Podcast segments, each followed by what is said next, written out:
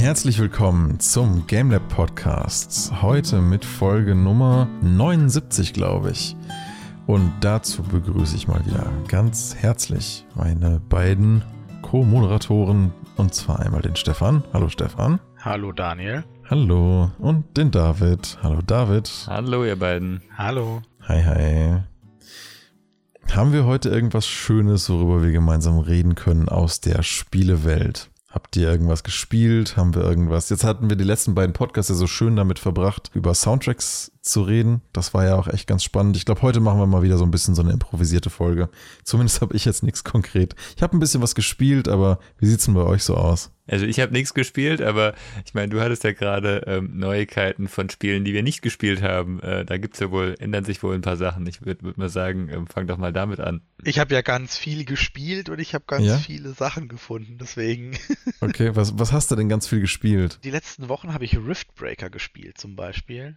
Aha. Ähm, das ist ein sehr cooles Spiel, ist, ein, ist aus der Top-Down-Perspektive, ist ein Action-RPG, man sagt, ich, ich sag mal, was in der Beschreibung steht. Es ist ein Aufbau- und Survival-Spiel mit Action-RPG-Elementen, das gleichzeitig auch noch ein bisschen Tower-Defense und äh, Entwicklung Input hat. Ganz viel in einem Spiel. Und es hat so ganz leichte, ja, ich weiß jetzt nicht, ob ich damit zu weit gehe, Factorio-Vibes oder so, so ein bisschen, man ist ein Roboter auf einem Planeten, die Kampagne sagt im Endeffekt, du musst einen Rift erstellen, der dich zurück auf die Erde bringt. Und du bist in so einem Anzug, in so einem Roboteranzug und baust dann deine Basis auf. Also wenn ich mir so Screenshots anschaue, wirkt es auf mich ein bisschen wie eine Mischung aus einem Command Conquer Style plus ein bisschen StarCraft plus Diablo Titan Quest mäßiges Rumlaufen in der Welt irgendwie, also typisch Action RPG mäßig. Genau, man bekommt ganz viele verschiedene Vibes bei dem Spiel. Es ist echt unfassbar. Man baut eine Basis auf, versucht quasi Strom zu generieren aus Solar, Wind, später Atomkraft und Wasserdampf etc. Und das dient dann als Vorlage, um Produktion von Ressourcen zu gewährleisten und diese Basen werden dann halt bei regelmäßigen Abständen von den Einwohnern des Planeten, auf dem du dich befindest, angegriffen. Und da kommt der Tower mhm. Defense äh, Element rein. Du musst Mauern und Waffen bauen, die du aber alle auch erforschen musst, was dann halt auch alles Zeit benötigt. Und gleichzeitig musst du neue Abschürf Methoden entwickeln und musst auch auf dem Planeten rumreisen. Also du bekommst die Möglichkeit, an unterschiedliche Stellen zu springen mit diesem Rift, um zum Beispiel Titan zu finden, weil du möchtest zurück auf die Erde und um dieses Portal zu bauen, brauchst du besondere Rohstoffe. Mhm. Und wie ist das jetzt? Das könnte man, was du gerade erzählt hast, ja entweder als Survival-Game verstehen, dass man halt immer wieder so Play-Sessions hat, in denen man halt so lange spielt, bis man halt seinen Rift hinbekommt und wieder fliehen kann. Oder das könnte jetzt natürlich prinzipiell eine Art Story-Game sein, wo man halt durch verschiedene Missionen, also wo das halt einfach so ein kontinuierlicher Aufbau ist und irgendwann hat man es halt geschafft und dann kann man zurück und fertig. Wie ist das? Ist, was, was davon ist es? Ist es beides irgendwie? Also ich habe jetzt 25 Stunden knapp gespielt und bin immer noch in der ersten Kampagne. Also im Kampagne 1 weil das scheint tatsächlich, ich weiß nicht, ob danach noch was kommt oder ob das wirklich die Gesamtkampagne ist. Also da hast du nicht wirklich richtig Story getrieben. Du kriegst immer diese dein Anzug als KI und du selber und Informationen von der Erde geben dir immer Tipps, so, oh, du solltest jetzt eventuell äh, Titan findet man vor allem im Vulkangebiet. Geh doch mal zu einem Vulkangebiet und guck, was du da findest. Oder wir brauchen Kobalt, um das zu entwickeln. Kobalt haben wir geortet da und da. Also das ist nicht richtig eine schöne Story oder sowas, sondern es, es schiebt dich eigentlich. Ich wollte gerade sagen, weil wenn die mit dich anfunken können, dann müssten die eigentlich in Raumschiffreichweite sein, oder? Ja, ich weiß nicht, wie das gelöst ist, weil die Forschung, also bei dem, wenn man was erforscht, ist es das so, dass das irgendwo auf der Erde gibt diese Informationen für die Forschung. Du baust keine Forschungsstation, sondern du baust ein Download Center. Du ladest die Forschung runter. Und das dauert dementsprechend dann halt eine gewisse Zeit. Also zum Beispiel dauert die Forschung des Flammenwerferturms zehn Minuten.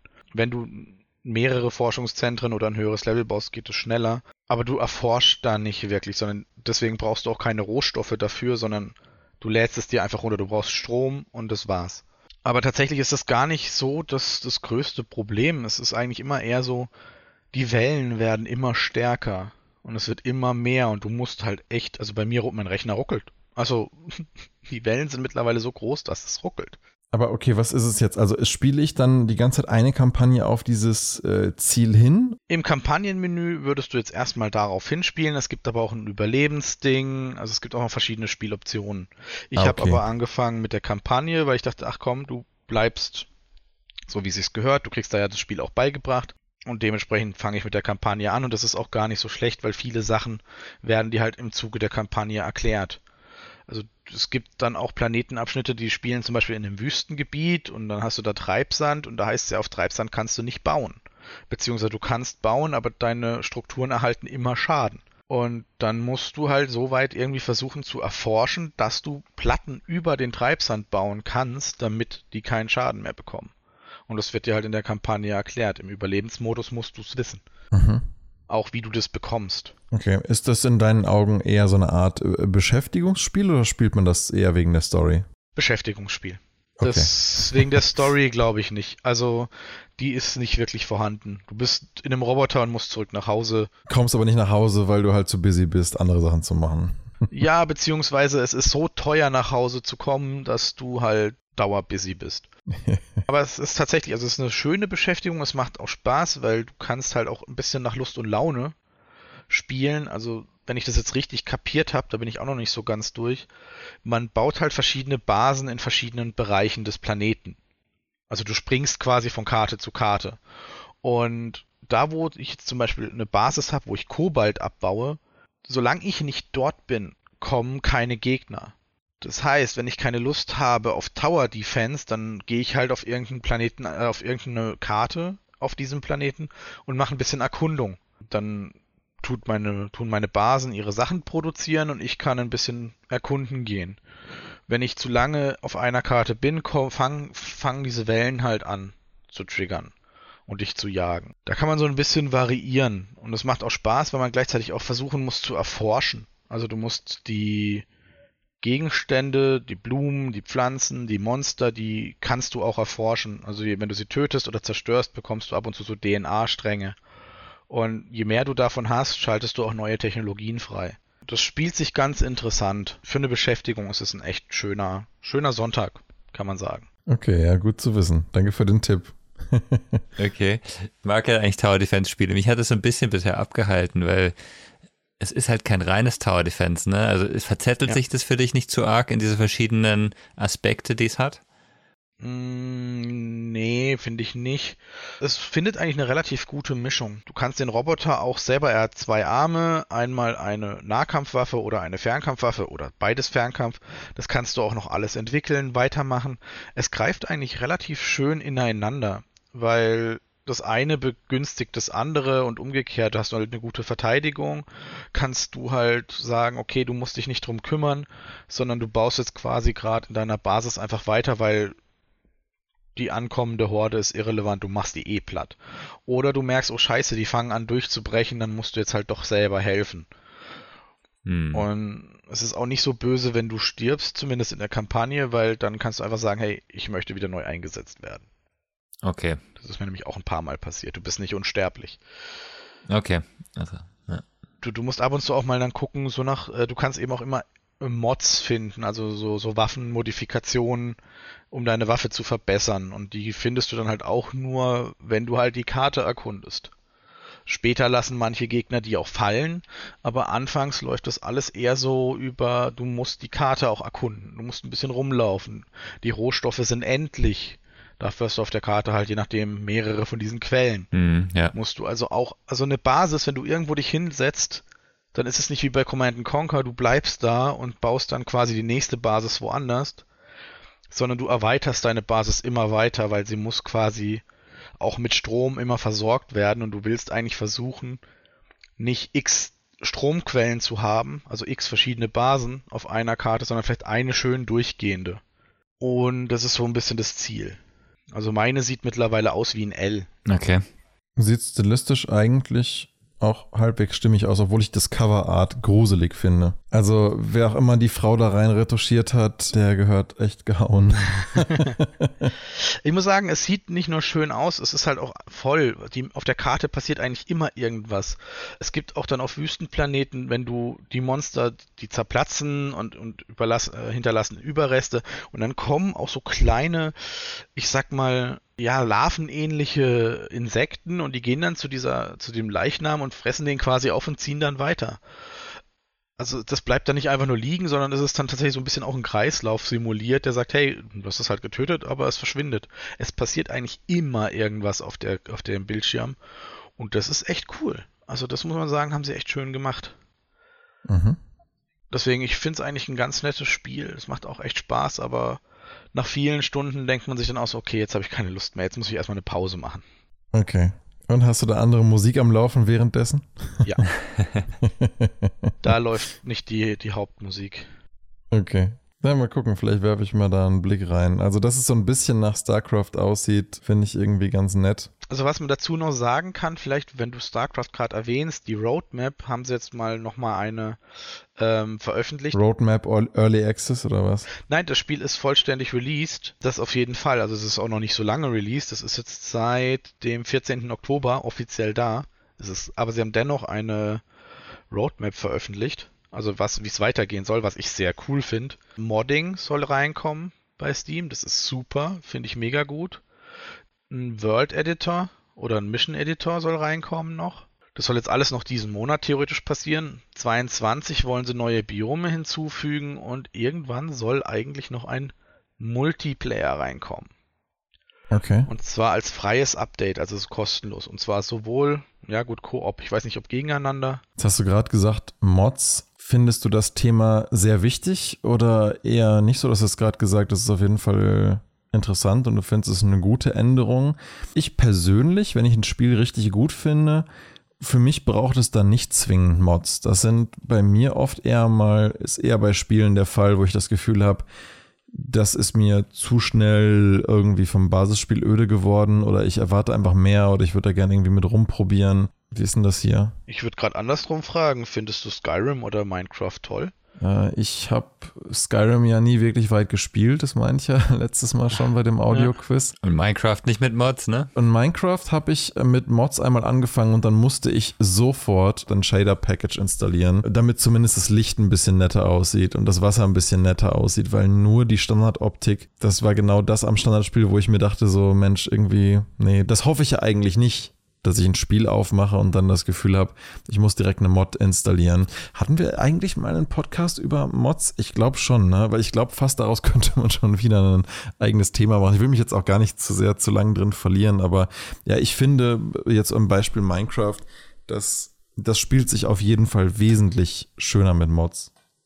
Also zumindest grafisch. Also was ich halt nicht mache, um das noch kurz zu ergänzen bei Minecraft, was ich nicht mache, ist, dieses Spiel von Anfang an mit funktionalitätsändernden Mods zu spielen, weil ich finde, dafür bietet es einfach noch zu viel. Ich kenne noch nicht mal ansatzweise die Basismöglichkeiten von Minecraft und bevor ich das nicht voll ausgereizt und verstanden habe, will ich mir eigentlich das Kern-Gameplay nicht verändern. So ein bisschen mal einen Shader ändern, okay, aber das Kern-Gameplay muss ich mir nicht gleich ändern. David, du wolltest noch was fragen oder sagen? Ja, ich finde, es gibt so zwei Richtungen von Mods. Das eine ist eben Minecraft, ähm, Skyrim, wo du das Kernspiel einfach um mehr erweiterst. Ne? Das spielt jemand, jemand findet es toll und will weiter an dem Spiel spielen. Und ewig kannst du ja fast kein Spiel immer wieder spielen. Ne, da ist eine Erweiterung. Das andere ist aber sowas wie, ähm, ich habe da total gerade an City Skylines gedacht, wo du halt ein Kernspiel hast, aber ähm, wo per Mods zum Beispiel neue Gebäude dazukommen, die vielleicht das Spiel ein bisschen erweitern, aber jetzt nicht das Spiel komplett verändern können. Ne? Wie du bei Minecraft kannst ja, du kannst Minecraft mit Magie-Mods spielen oder mit Technik-Mods, wo du alles automatisierst, ne? Wo aus Minecraft plötzlich ähm, ein, ein, ein Factory-Spiel wird, wird irgendwie deine, deine äh, Pipeline aufbaust sozusagen. Das geht zum Beispiel. Aber hm. ne, bei City Skylines, ich erinnere mich dran, ich habe mich immer geärgert, dass es zu kleine ähm, Krankenhäuser nur gibt irgendwie. Hm. Und dann gab es halt den, den Mod, wo es dann das irgendwie Super Green City Hospital, so ein Riesenteil, ne, das halt das hat die halbe, die halbe Stadt versorgt hat oder sowas. Super teuer dann nachher, ne? Aber halt einfach ein neues Teil, das ein bisschen was dazu bringt, wo ich gedacht habe, okay, da hat sich jetzt jemand hingesetzt und hat mit Liebe diesen Mod, kleinen, kleinen Mod gemacht und das hat das Spiel ein bisschen verbessert. Das finde ich, glaube ich, geht vielleicht eher in die Richtung, wie es jetzt bei äh, The Riftbreaker dazu kommen könnte von der Art her. Ne? So, so kann ich es mir vorstellen zumindest. Mhm. Also ich sehe das ähnlich. Also ich weiß nicht, was da jetzt hinzukommt, aber ich finde Modding grundsätzlich eigentlich eine schöne Sache, weil wenn es eine schöne, eine gute Modding-Community gibt, wie zum Beispiel bei Minecraft oder auch bei Skyrim, natürlich hast du extreme Mods, die keine Ahnung in Skyrim dir einen Superhelden, äh, ein Superman-Kostüm anziehen und Laseraugen geben und du reitest auf einem Einhorn. Äh, aber es gibt auch viele Sachen, und da muss man natürlich auch immer sagen, was man selber mag, dass man sich einfach den Grafikstil eventuell ein bisschen aussucht oder eben verschiedene Shader oder die Lichteffekte werden anders oder das Wasser sieht anders aus. Oder was ich jetzt auch schon hatte bei einem Spiel, das habe ich mit einer Freundin zusammen gespielt und da war es nicht möglich, ähm, die Ressourcen miteinander zu teilen. Mhm. Und dann gab es halt eine Mod, die gesagt hat, hey, ich implementiere einen Händler, du gehst zu dem Händler und der Händler überweist quasi die Ressource an den anderen Spieler. Und das war dahingehend gut, weil der Host hat quasi eine Basis gehabt, die immer weiterentwickelt wurde. Und du musstest dafür halt die Ressourcen ausgeben. Wenn man zusammenspielt, habe ich dann ganz viele von der, den Ressourcen, zum Beispiel 200, kann sie aber dem Host nicht geben. Und wir würden aber eigentlich vorwärts kommen, wenn er sie hätte. Und da haben wir dann überlegt und gesagt, okay, das macht Sinn, die Mod zu installieren, weil wir dann im Spiel besser vorankommen. Und wir spielen es eh so, dass sie der Host ist. Ich denke, man muss halt immer überlegen, was Sinn macht und was nicht. Aber ich finde, das zu öffnen und zu sagen, hey Modder, ihr könnt Mods entwickeln, eigentlich eine sehr schöne Idee. The Riftbreaker, das hat ja schon sehr viele Aspekte, aber es geht schon in Richtung so, du musst was aufbauen, ne? Ähm, und vielleicht, vielleicht passend dazu, ich habe tatsächlich ein Spiel gespielt, das war mir vorhin gar nicht eingefallen mehr, ähm, weil ich irgendwie, ähm, war die Woche sehr viel los und habe ich letztes Wochenende mal gespielt. Ähm, per Aspera kommt vom, vom lateinischen per aspera ad astra mit, mit viel äh, Kraft und Aufwand irgendwie äh, zu den Sternen. Ah ja, ein, ein Space Build-Up Game. Genau, ein Space Build-Up Game. Äh, so typisch für mich natürlich, ne? Mhm, zum einen, zum mhm. anderen fand ich eigentlich das ganz interessant vom, vom Setting. Es geht nur um den Mars, du sollst den Mars terraformen und du spielst als, äh, als künstliche Intelligenz, die ähm, da irgendwo um den Mars wohl rumkreist und ähm, kriegt wohl ein bisschen Support von der Erde mal mit ein bisschen Tipps, aber kann sich eigentlich wirklich frei entfalten. Und ähm, es ist sehr interessant gemacht, weil du am Anfang fängt halt die KI so an, irgendwas zu sagen und dann als nächstes sagt sie, Moment mal, warum rede ich jetzt eigentlich mit mir? Und ähm, bin ich jetzt, ne, also so, so selbst ein, also ein innerer Dialog entsteht. Monolog entsteht vielleicht sogar. Ähm, und ähm, das, das ist halt so ein bisschen mit Humor und wird, oft wird es ja gar nicht erklärt, warum jetzt irgend, irgendjemand äh, deine Gedanken sagt und sie so, ach ja, ich sag hier meine Gedanken, ach ja, das könnte ganz praktisch sein in manchen Situationen, ne? Mhm. Und ähm, dann, dann hast du halt immer sie, die irgendwas äh, erklärt und, ähm, und auch gerade, weil es ist gerade sehr wichtig, weil sehr viele Entscheidungen damit äh, verbunden sind. Das heißt, sie erzählt irgendwas, ähm, was sich gerade Gedanken macht, und dann musst du halt die Entscheidung treffen, wenn irgendwas passiert ist. Ähm, war das jetzt, äh, war das jetzt ein, ein Angriff von Aliens? Ne? Irgendwann wird, wird deine Basis angegriffen, die du baust, und oder war es ein terroristischer Angriff von innen? Ne? Und dann kannst du selber eben ein bisschen abwägen und entscheiden, okay, ich gehe jetzt in die Richtung und entsprechend reagieren dann halt auch alle anderen damit. Ähm, also auf der Hinsicht ganz lustig. Ähm, und aus der anderen Sicht finde ich, ähm, du hast also total den Fokus auf dieses Aufbauen, Ressourcen äh, finden und so zusammenspielen. Du hast aber auch so einen Story-Modus, sage ich mal, ähm, in dem du Kolonisten von der Erde holen kannst, wann immer du willst. Kannst sagen, ich habe jetzt wieder Platz, ich schick mir mal ein Schiff, dann dauert es eine Weile. Und die Kolonisten interagieren halt auch mit dir. Ne? Und es ist immer so ein bisschen der Konflikt, ähm, wer ist eigentlich der Chef auf dem Mars, ne? Die, die Kolonieleitung oder du als KI, die eigentlich alles kontrollieren kann oder nicht. Ne? So, also es ist ein bisschen, bisschen der Story hinten dran.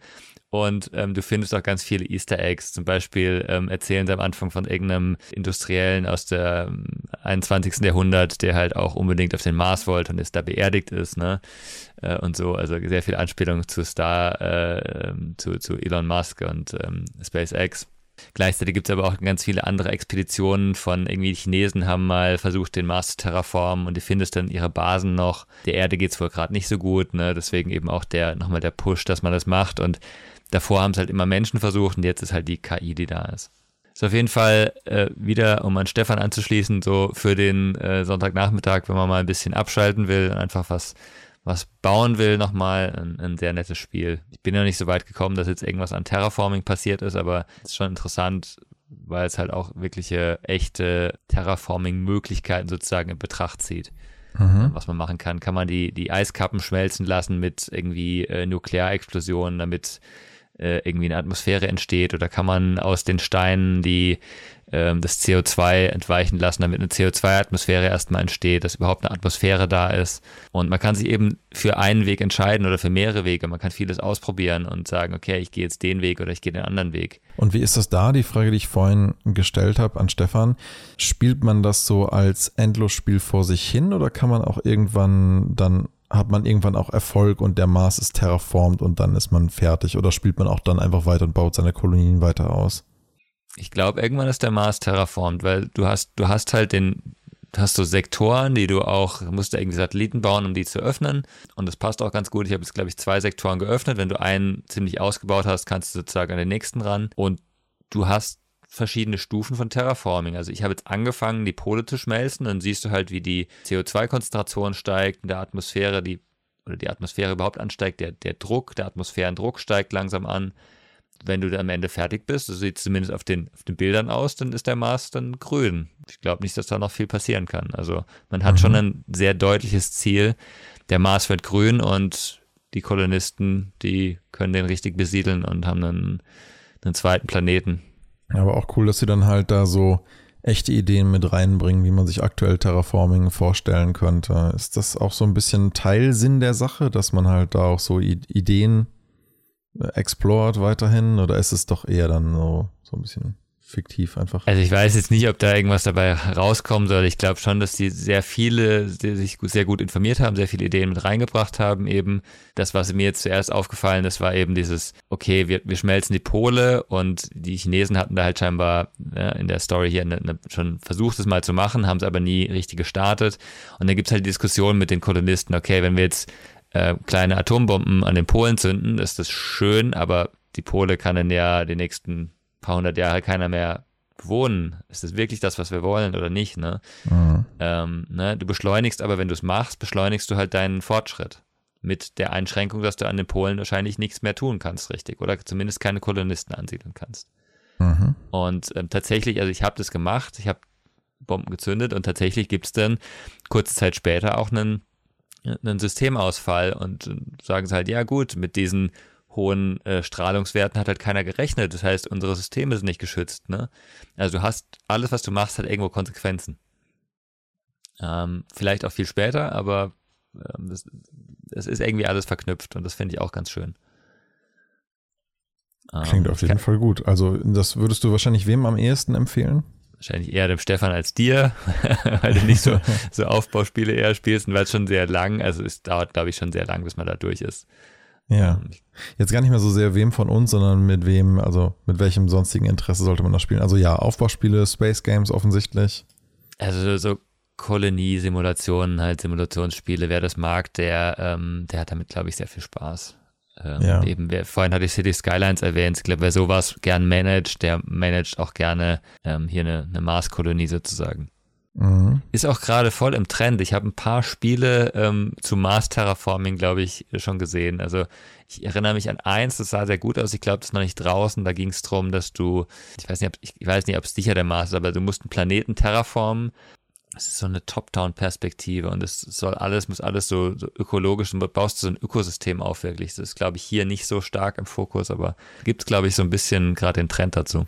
Ja, also Aufbauspiele findet man auf Steam ja auch wirklich zuhauf, auch gerade so äh, Weltraum-Reisespiele, äh, ich meine sowas wie was war das, dieses Kerbal Space Program oder so Sachen. Ja. Da gab es ja irgendwie dann irgendwie dieses Dual Universe. Das sollte ja auch irgendwie so ein bisschen wie, wie Star Citizen sein, aber dann halt schneller fertig oder ein bisschen reduzierter im Scope. Gibt es da doch einiges. Also würdest du sagen, das lohnt sich mal einen Blick da reinzuwerfen? Würde ich durchaus sagen, ja. Hat, hat äh, bisher keine negativen Aspekte bei mir, äh, sind keine negativen Aspekte aufgetreten für so ein Spiel. Manchmal denkt man ja, es wird, wird super langweilig ähm, oder es ist eben noch nicht fertig oder sowas, aber das ist, also ist auch kein Early Access oder was, einfach ein fertiges Spiel. Okay. Stefan, du hattest vorhin noch was angeteasert gehabt, was dir diese Woche auch noch aufgefallen ist. Ich wollte eigentlich eher fragen, hast du was gespielt? Ich habe tatsächlich was gespielt. Noch nicht viel, aber ich habe mal einen ersten Blick in Kena Bridge of Spirits reingeworfen. Und ich muss sagen, das Ding ist wirklich echt zauberhaft charmant. Also wirklich fein. Vor allen Dingen, und das finde ich so erstaunlich, du machst es an auf einen guten 4K HDR-Fernseher auf der PS5 und es ist einfach von der ersten Sekunde an total begeisternd. Das ist ein wahnsinniges Sounddesign der erste Mal, dass du, also wenn du eine gute Anlage hast, dass du diesen Puls zündest, der so sich so wie so eine blaue Welle von dir kreisförmig wegbewegt und dann Dinge an den Wänden der Höhle, in der du startest, halt illuminiert und dann da diese kleinen Lichter entstehen und derweil spielt halt auch so ein bisschen ein Soundtrack und du läufst da lang und das hat alles irgendwie so eine, ja, so eine, so eine, so eine Gravitas schon im ersten Moment. Das, ja, das ist das Einzige, was mir am Anfang aufgefallen ist, das Laufen sieht ein klein bisschen behäbig aus von der Steuerung, aber man gewöhnt sich dran. Das ist erstmal ein bisschen komisch fürs Auge, aber es geht dann. Aber alles andere fand ich in erster Linie einfach wunderschön und sehr ästhetisch, was ich da gesehen habe. Das fiel mir vor allen Dingen deswegen auf, weil ich kurz vorher mit meiner Freundin zusammen das neue Pokémon angeschaut hatte. Das ähm, Remake von ähm, Pearls, glaube ich, das Pokémon Shining Pearl.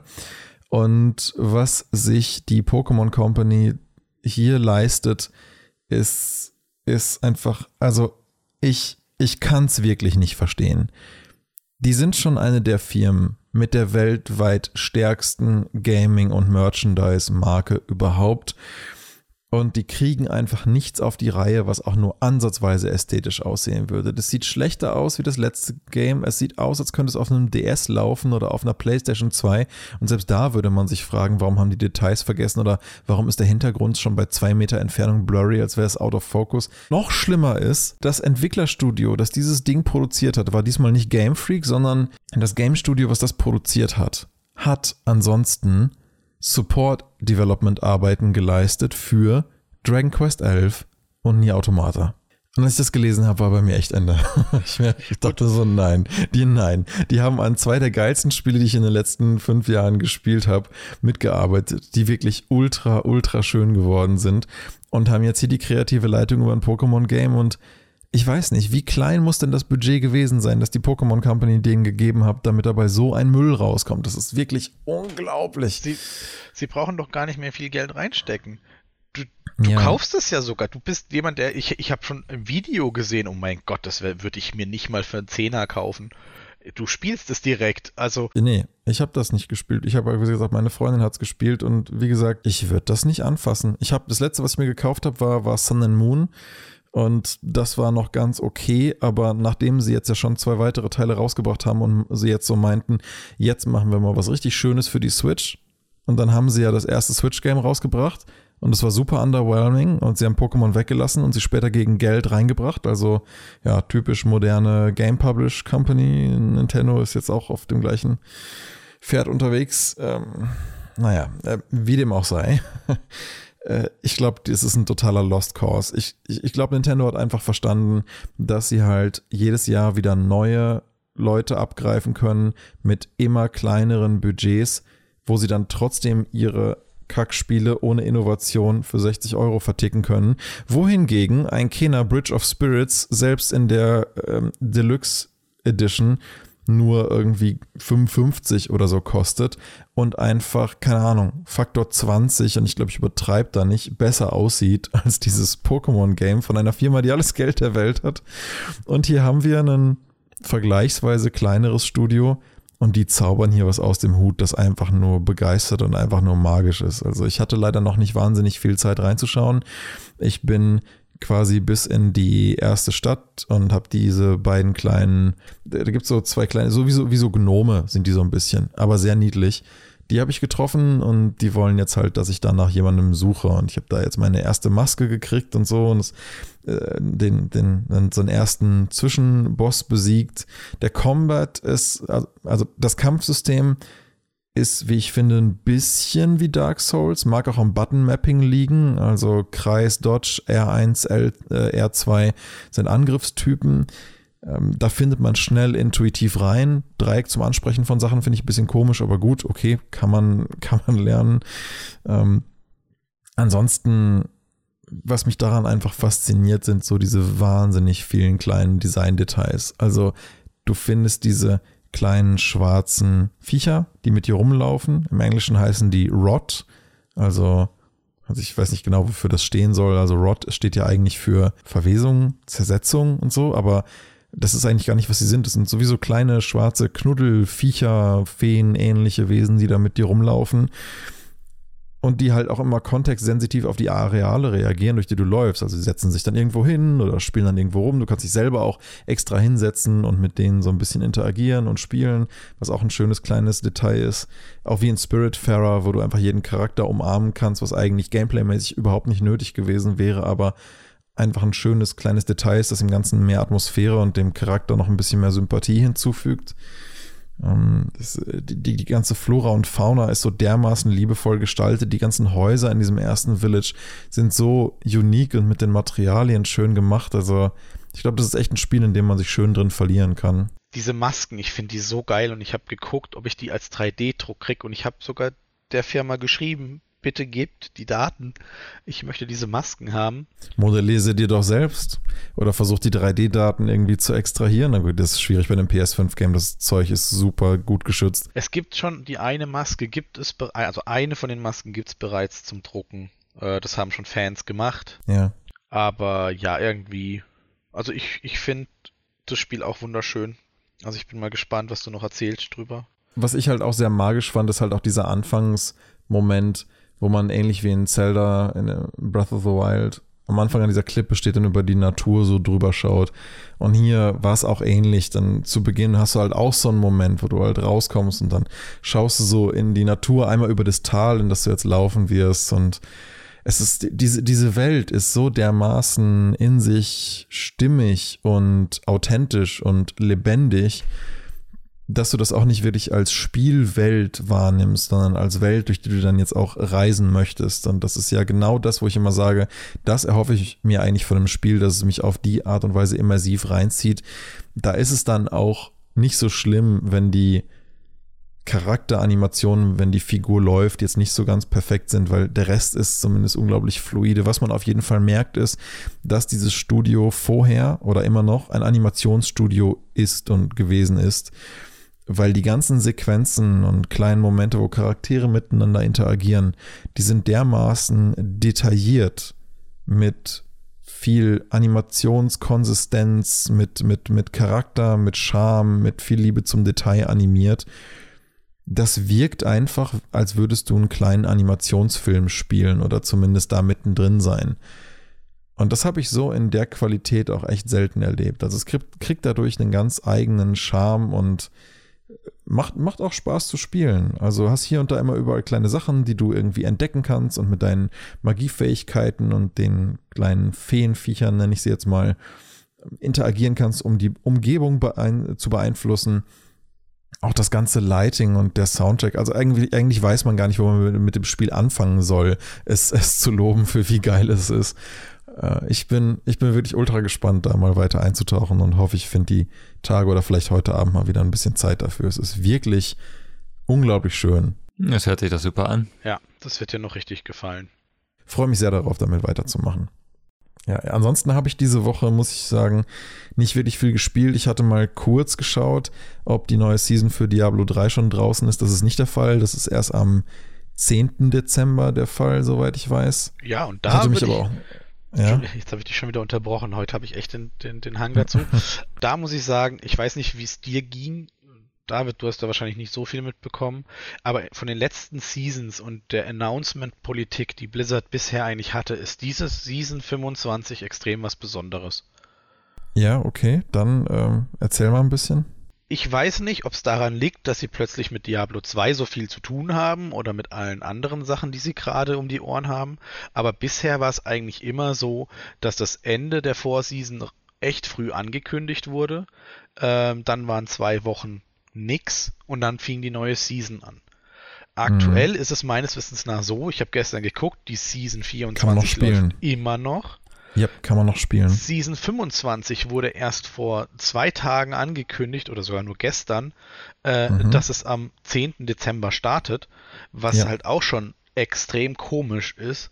Und davor war nix. Die haben einfach nur die Klappe gehalten, komplett, außer dann so irgendwann mal war eine Meldung, die gehörte noch bei Battle.net zu Diablo 3 mit Hey, Season 24 endet irgendwann.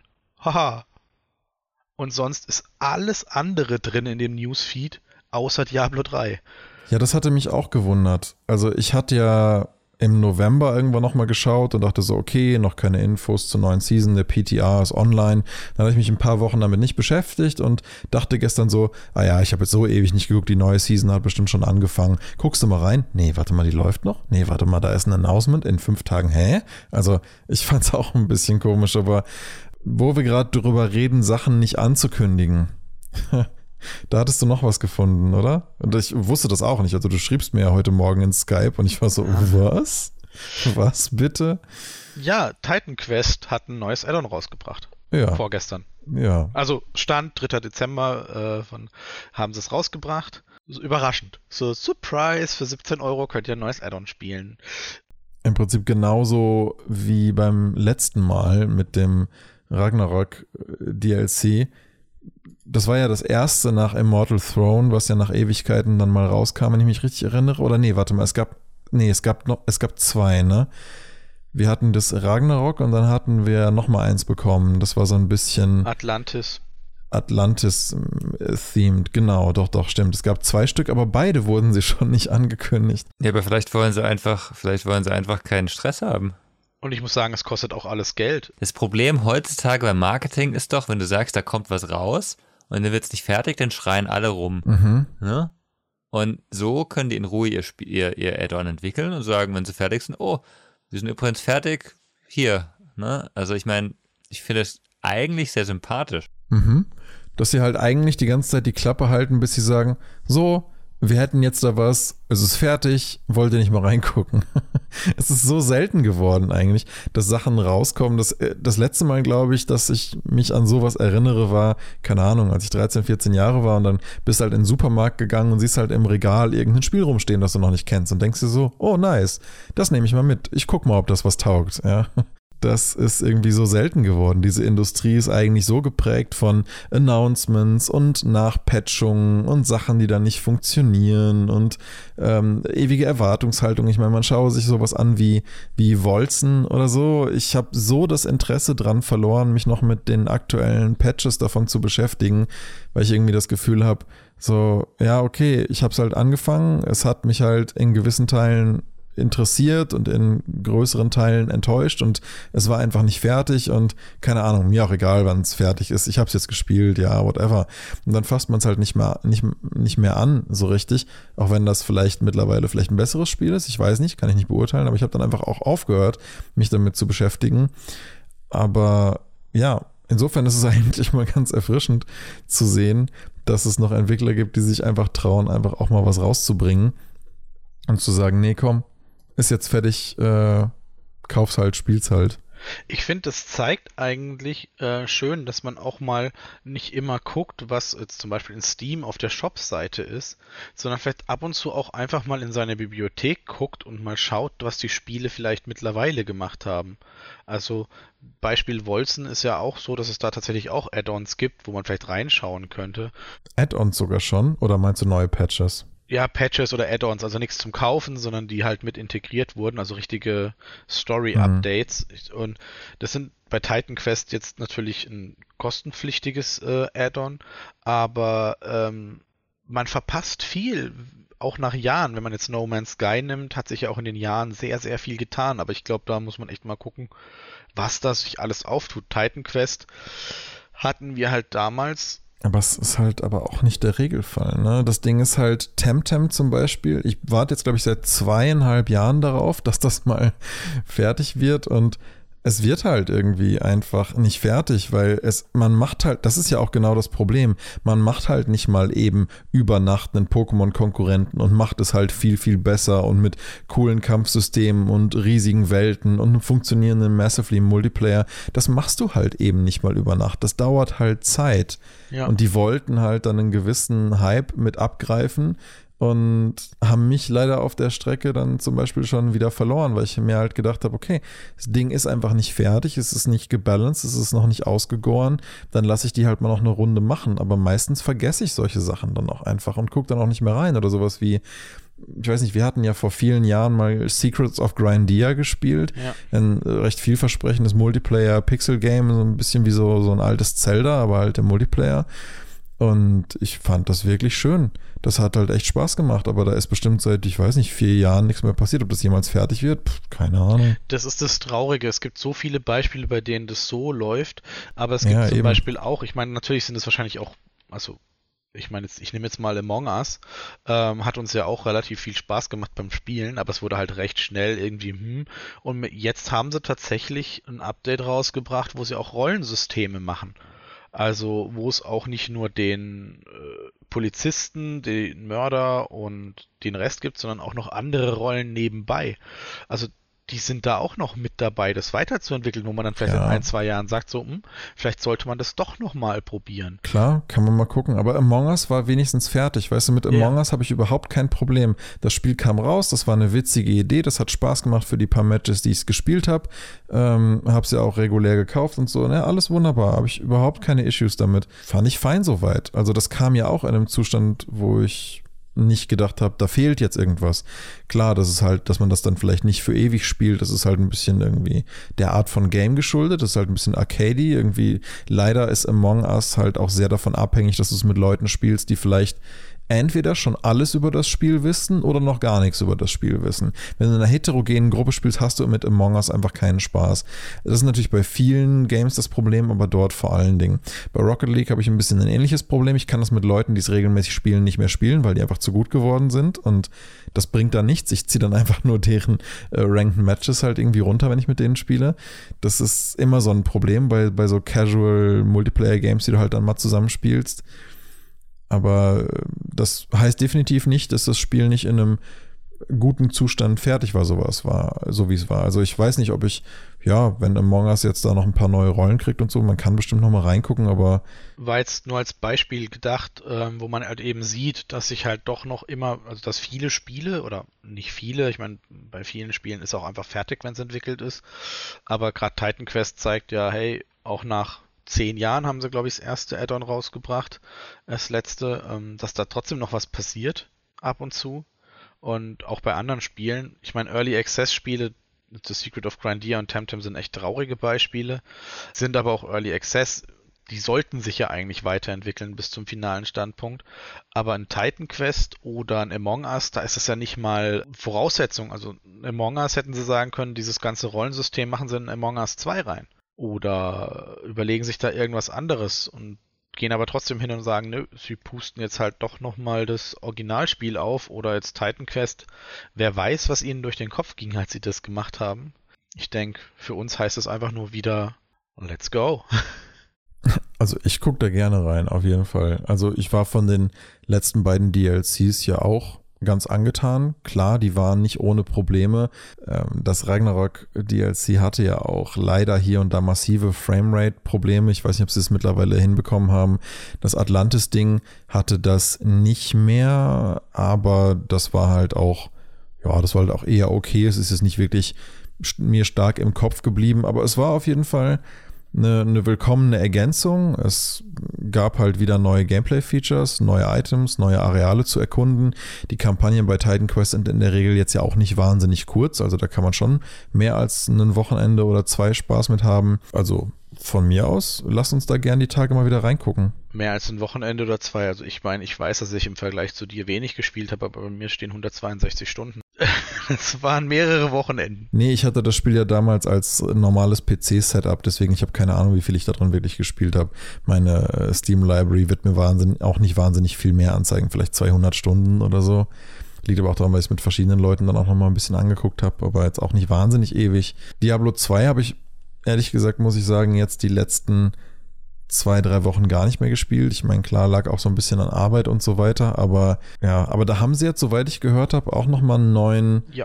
Patch gebracht, wo man auch wieder merkt, oh, die hören anscheinend zu, die machen anscheinend auch Dinge, die die Community gerne möchte, ohne dass sie das Spiel jetzt irgendwie zu dolle verändern. Was haben sie da nochmal gemacht jetzt? Also es klang ja nicht so blöd. Also zum einen muss man sagen, das ist eben genau das, wo wir drüber reden. Ähm, nach Wochen oder Monaten wird das Spiel nochmal weiterentwickelt, in dem Fall halt in Wochen, bei Titan Quest ja Jahre.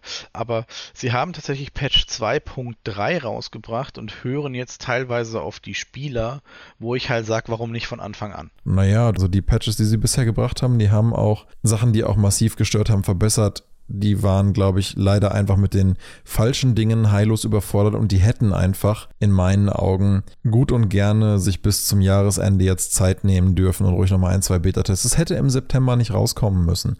Ähm, es, es, es war in einem soweit echt guten, vertretbaren Zustand, aber es waren einfach Dinge drin, wo du dir denkst, so, nee, nimm dir doch einfach die Zeit, die es dann braucht. Soweit ich weiß, haben sie jetzt ja ähm, auch eher Sachen reingemacht, die halt ein bisschen mehr Quality of Life ins Spiel bringen. Ne? Ja. Gar nicht so sehr, weil Funktionalitätsprobleme, muss ich sagen, sind mir jetzt nicht mehr so wirklich aufgefallen in, in letzter Zeit bei Diablo 2. Also es gibt ein paar Sachen, klar, wo ich, wo ich mich wundere, warum die immer noch drin sind. Zum Beispiel, wenn du mit Controller spielst, ist im Fullscreen, wenn du irgendein Item ausrüstest, dann äh, das, das Interface rot wird, so als hättest du irgendwie einen Schlag abgekriegt oder sowas. Klar, das muss man nicht verstehen, dass das noch nicht gepatcht ist, aber äh, es ist eine Kleinigkeit. Klar, es gibt so ein paar Sachen, die häufen sich Stück für Stück, aber so wie ich das verstanden habe, haben sie jetzt ja eher so ein bisschen allgemeine Spielqualitätssachen verbessert, oder? Oder was ist da jetzt so drin? Ja, also eine der Hauptneuerungen ist halt ein schneller Einsatz weiterer Fertigkeiten mit der Maus und der Tastatur. Mhm. Also etwas, was du ja im Prinzip siehst, wenn du den Controller in die Hand nimmst, wo du ja selber gesagt hast, du kannst die Tasten mit verschiedenen Fähigkeiten zuweisen. Mhm. Es bleibt weiterhin bei den F-Tasten, also F1 bis sind für Fähigkeiten vorgemerkt. Ja, sicher. So wie ich das verstanden habe, ja. Kann aber nicht sein, weil sie geschrieben haben, bis zu 16 Tasten und es gibt nur 12. Ja, okay, das ist richtig. Kann man sich wahrscheinlich selber mappen. Das war ja genau. vorher auch schon so.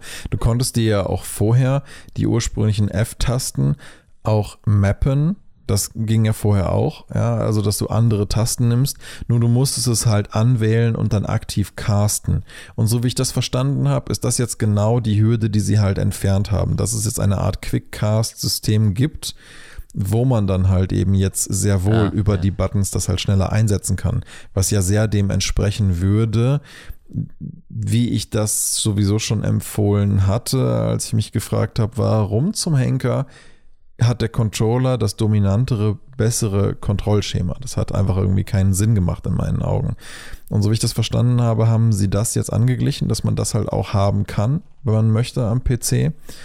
Und das finde ich eigentlich eine gute Sache. Also bisher war es ja so, du hattest die F-Taste und wenn du erst mit der F-Taste hast du es quasi aktiv ausgewählt und mit dem rechten Maustaste hast du es aktiviert. Und mhm. das mhm. haben sie jetzt so gemacht, dass du sie ähm, zum einen wieder mappen kannst, unter anderem den F8-Tasten und auch anderen. Ich habe jetzt gerade nochmal nachgeguckt. Die, die ausgewählten oder die gemappten äh, Symbole werden dir dann über deinen Tränken angezeigt mit der jeweiligen Taste und wenn du zum Beispiel halt auf F1 den Fireball hast und du drückst F1, dann wird der auch direkt ausgelöst. Mhm. Also es ist ein Quick Cast, also das kannst du in den Optionen aktivieren und dann ist der auch direkt als, das heißt du kannst auf der rechten Maustaste den Teleporter haben, zum Beispiel bei der Zauberin und auf dem F1 ein Blizzard.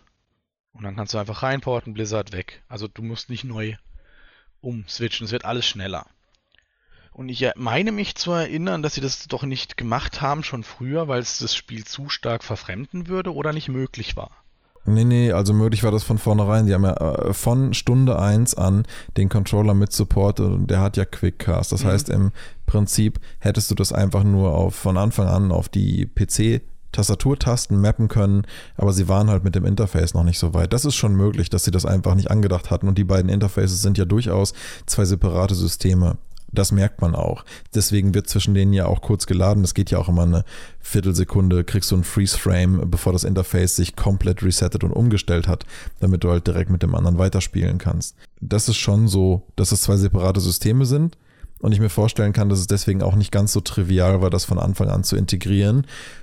Und vielleicht hatten sie auch einfach ein bisschen Respekt davor, das Main Game für die PC-Spieler zu stark zu ändern. Und das Schöne ist jetzt, dass es ja auch weiterhin eine Option bleibt. Also Leute wie ich, die sagen, ich habe kein Problem damit, es ein bisschen mit einem moderneren Control-Scheme zu spielen, die, äh, die dürfen das jetzt halt machen.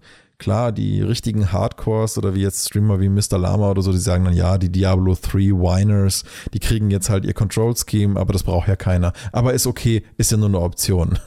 so, aber ich sehe das, aber ich sehe das halt anders. Ich sehe das halt so, dass es mehr Accessibility schafft und ich sehe darin überhaupt keinen Malus. Und ja, wie gesagt, er ja eigentlich auch nicht. Er hat halt gesagt, okay, die Leute, die jetzt da irgendwie da rumgeheult haben, die haben jetzt halt gekriegt, was sie wollen. Aber äh, ich finde das, ich finde das gar nichts Schlechtes, muss ich sagen. Also ganz im Gegenteil. Es ist eher ein logischer Schritt, sowas auch einzubinden. Ich glaube, ein bisschen vorsichtig müssen sie sein mit Balancing Changes. Ich glaube, da ist die Community wesentlich rezeptiver, weil das kannst du nicht als, sowas kannst du dann nicht als Option integrieren. Mhm. Sowas ist dann am Ende immer ein globaler Change und der betrifft dann halt alle Spieler. Und wenn sowas passiert, ich glaube, da werden die Leute schon dann eher mal hellhörig oder fangen dann an, sich zu beschweren. Aber das, was sie jetzt gemacht haben, halte ich noch für absolut im Rahmen. Aber auch da haben sie ja reagiert und haben gesagt, okay, es wird ein Test-Realm geben, ne, wo sie Balancing testen, wo Leute eben reingehen können und sagen, Moment mal, das funktioniert so nicht gut aus unserer Sicht. Mhm. Ist ja auch schön. Ähm, by the way, das ist noch nicht draußen, ne, das, der, der Patch seit dem 2.12. ist der bei mir installiert. Zumindest laut Patch Notes. Ist er installiert? Also, okay, dann, dann, dann, dann ist er installiert. Also laut Sorry. Patch Notes kann okay. sich natürlich auch, ich meine, es ist, es ist Blizzard. Nee, die Patch Notes werden schon richtig sein. Ich habe nur die, die Release, äh, Sache angeschaut. Was hm. ich halt traurig, also was ich halt irgendwie finde, das sind alles Sachen, die sie eigentlich von Anfang an ja auch so hätten implementieren können und sich so die Gedanken machen können. Also fangen wir schon bei der Warteliste für die Server an. Das, sind, das war eine Woche oder zwei. Wir hatten es ja auch im Podcast, wo wir uns massiv über die Probleme aufgeregt haben. Dann kam die Warteschlange, war keine perfekte Lösung, aber es hat sich offenbar normalisiert.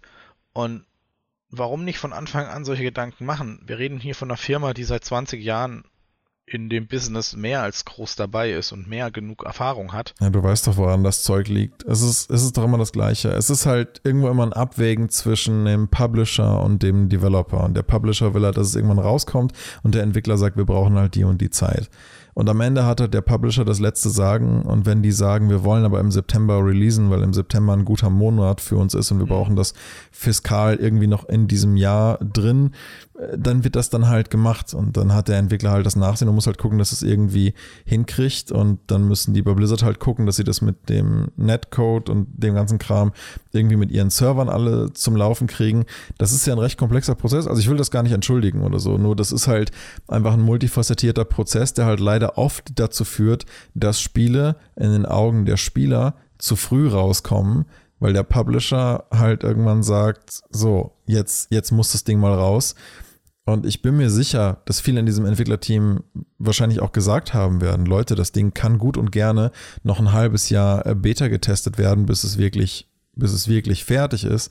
Und dann hätte man solche Dinge vielleicht auch integriert. Aber ich nehme an, sie mussten halt auf solche Dinge verzichten, aber auf der anderen Seite oder ergänzend dazu, manche Dinge kannst du halt auch nicht antizipieren. Für manche Dinge brauchst du halt tatsächlich erstmal irgendwie das Feedback vieler Spieler. Ich kann mir zum Beispiel vorstellen, dass diese Änderung der PC-Steuerung oder selbst der Einbau dieser Option für Entwickler wie Vicarious Visions bei denen man auch merkt, dass sie ein authentisches Interesse daran hatten, diese Marke so gut wie möglich nachzustellen, durchaus es respekteinflößend sein kann, wenn du weißt, da ist eine Community, die hat ultra hohe Ansprüche. Äh, 60% davon wollen nichts geändert haben, 40% davon wollen was geändert haben. Was machst du jetzt? Ja? Sagst du einfach, okay, wir lassen das einfach demokratisch, wir, wir machen nichts, äh, passt schon, das bleibt beim alten Con Control Scheme. Oder sagst du, ich gucke mir das mal an, schau mal, was die Leute wirklich wollen, was häufig auftritt, wer das will, mit wie viel Vorerfahrung wie relevant, relevant das ist für unseren Entwicklungsprozess, ob wir das machen können und ob das gut ankommen wird. Das sind echt schwierige Abwägungsprozesse und insofern muss ich sagen, von dem, was jetzt gerade als Patch rausgekommen ist, scheinen sie doch zu demonstrieren, dass sie immer wieder einen guten Mittelweg finden, die Dinge reinzubringen, die halt dieser Art von Community wirklich wichtig sind und nicht unangenehm aufstoßen und aber auch die Leute zufriedenzustellen, die halt vielleicht doch irgendwie ein bisschen mehr Spielconvenience hier und da suchen in diesem, ja, trotzdem vom System her natürlich auch irgendwie alten Spiel. Insofern, ja, also ich finde den Approach an sich nicht schlecht. Ich finde natürlich auch, dass man gewisse Sachen von Anfang an hätte überlegen können, aber das ist in meinen Augen eher Blizzards Schuld als die vom Entwickler, nämlich zum Beispiel mit den Wartelisten, mit den zu wenig Serverkapazitäten und dem ganzen Kram. Das ist alles Blizzards Schuld in meinen Augen, wo die halt einfach völlig unterschätzt haben, wie viele Leute ihr Spiel wirklich spielen wollen und dann einfach wochenlang sich geweigert haben, mehr Serverkapazitäten bereitzustellen. Und das ist einfach bescheuert. Wobei ich eher sagen würde, sie haben schlicht die Anzahl ignoriert. Also ja, okay, es werden am Release-Tag viele noch das Spiel gekauft haben, aber sie haben sehr oft für die Beta vorher das Spiel bereits verkauft. Also sie wussten ja gewisse Anzahlen bereits. Ja, also, das, das zeigt dir leider trotzdem nicht, wie dein Server unter Last funktioniert. Aber nachdem sie mit Diablo 3 äh, und ihren anderen Releases immer wieder das gleiche Problem hatten, genau. verstehe ich nicht, warum man nicht einmal zugunsten des eigenen Firmenimages einmal ein bisschen überinvestieren würde am Launchtag und dann gucken, ob man rückskalieren muss. Und äh, ja, wie gesagt, das ist ja, vielleicht haben sie das sogar so gemacht. Ich kann das halt nicht beurteilen, weil die zwei Wochen nach Launch lief das Spiel nahezu perfekt in meinen Augen. Und danach traten halt mit neuen Patches immer mehr Probleme auf, wo ich auch irgendwie mir nicht erklären konnte, wie das passiert ist. Aber das hing teilweise anscheinend mit den wachsenden Spielerzahlen und den fehlenden Serverkapazitäten zu, zusammen. Jetzt muss man halt mal gucken. Also ich, ich werde es ich sicherlich nachher mal starten, mal einen Blick reinwerfen, was jetzt groß anders ist. Es wird wahrscheinlich gar nicht mal so wahnsinnig viel sein. Also ich denke, was halt natürlich, ich glaube, wenn ich das richtig sehe, eben ist der Offline-Modus mit den acht Spielern. Hat sich noch ein bisschen geändert. Aber ich glaube, das wird schon einiges ausmachen mit dem Quick-Mapping. Äh, und ich finde es toll, dass sie es gemacht haben, auf jeden Fall. Warte mal, was ist, was ist Offline-Modus 8 Spieler? Du kannst die Schwierigkeit einstellen, wie, wie schwer die Gegner sind. Das ging am PC früher auch. Ähm, ging jetzt, glaube ich, an der Konsole. Aber das konntest du doch im Offline-Modus immer machen. Äh, ich glaube in der Konsole nicht. Ach so, ah, okay, das, ja, okay, weil die keine, mh, mh. Weil die Konsolenspieler keine Konsole haben. nee, aber ich muss sagen, ich werde auch gerne nochmal reingucken, aber weißt du, das war das, was ich vorhin eben meinte. Ist jetzt vielleicht bei dem Spiel eh schon die Luft so weit raus oder gibt jetzt das nochmal ein bisschen Feuer? So dieses, dieser Patch wo man sagt, boah, jetzt habe ich wieder ein bisschen Bock, weil jetzt die neue, das, das macht jetzt alles ein bisschen schneller, ein bisschen angenehmer. Ja, ja, mal gucken. Wo ich ja ungefähr aufgehört habe, war, ich hatte ja irgendwie versucht, noch Equipment zusammenzukriegen, um endlich mal stark genug zu sein, um diese Ubers zu machen. Und der Kumpel, mit dem ich das halt, den ich jetzt halt da in Hölle mit hochziehen wollte, damit wir es halt meiner größeren Gruppe versuchen können, hatte jetzt ähnlich wie ich auch in letzter Zeit wenig Zeit und wir werden einfach mal gucken, dass wir das jetzt zusammen mal machen, weil ich will wenigstens einmal dieses Endgame gespielt haben. Mhm. Das ist wirklich ein bisschen nervig. Jedes Mal, wenn ich Diablo 2 spiele, doch immer wieder mit einem vollständigen Set Keys, ohne sie einmal geöffnet zu haben, aufhöre. Mhm. Das geht einfach nicht. Das ist einfach blöde. Das müssen wir schon noch mal einmal noch mal machen. Wäre schön, ja. Würde ich auch gerne noch sehen.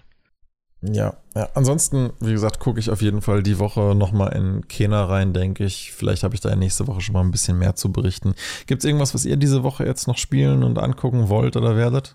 glaube, ich werde nochmal in, in Per Aspera reinschauen und noch ein bisschen den Mars weiter terraformen. Ich habe aber sonst eigentlich nichts auf dem Schirm. Mhm.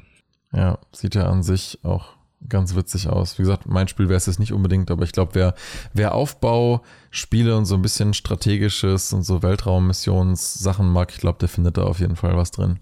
Und Stefan, du? Das ist tatsächlich ein Schwanken zwischen Diablo 2 nochmal reingucken, Titan Quest reingucken mhm. und je nach Lust und Laune, wenn man mal frustriert ist, ein bisschen Sniper Ghost Warrior Contracts, was wirklich komplett anderes mal, äh, mhm. einfach ein bisschen nebenbei, auch ein älteres Spiel schon, aber ich wollte es mir eh schon immer mal angucken, weil ich nicht auf diese, ich mag so Shooter-Spiele nicht so unbedingt, aber dieses Sniper-Ding wirkt ganz interessant und dann dachte ich, ach, ich habe jetzt die Möglichkeit gerade, ich probiere es mal aus, mal gucken, ob ich dazu komme, aber ich glaube mit Titan Quest und Diablo ist man eigentlich schon da hat man schon genug zu tun. Alles klar. Wir gucken mal ein bisschen, was wir so zu spielen finden die Woche. Und dann würde ich sagen, hören wir uns wieder im nächsten Podcast. Bis dann. Ciao, ciao. Macht's gut. Ciao.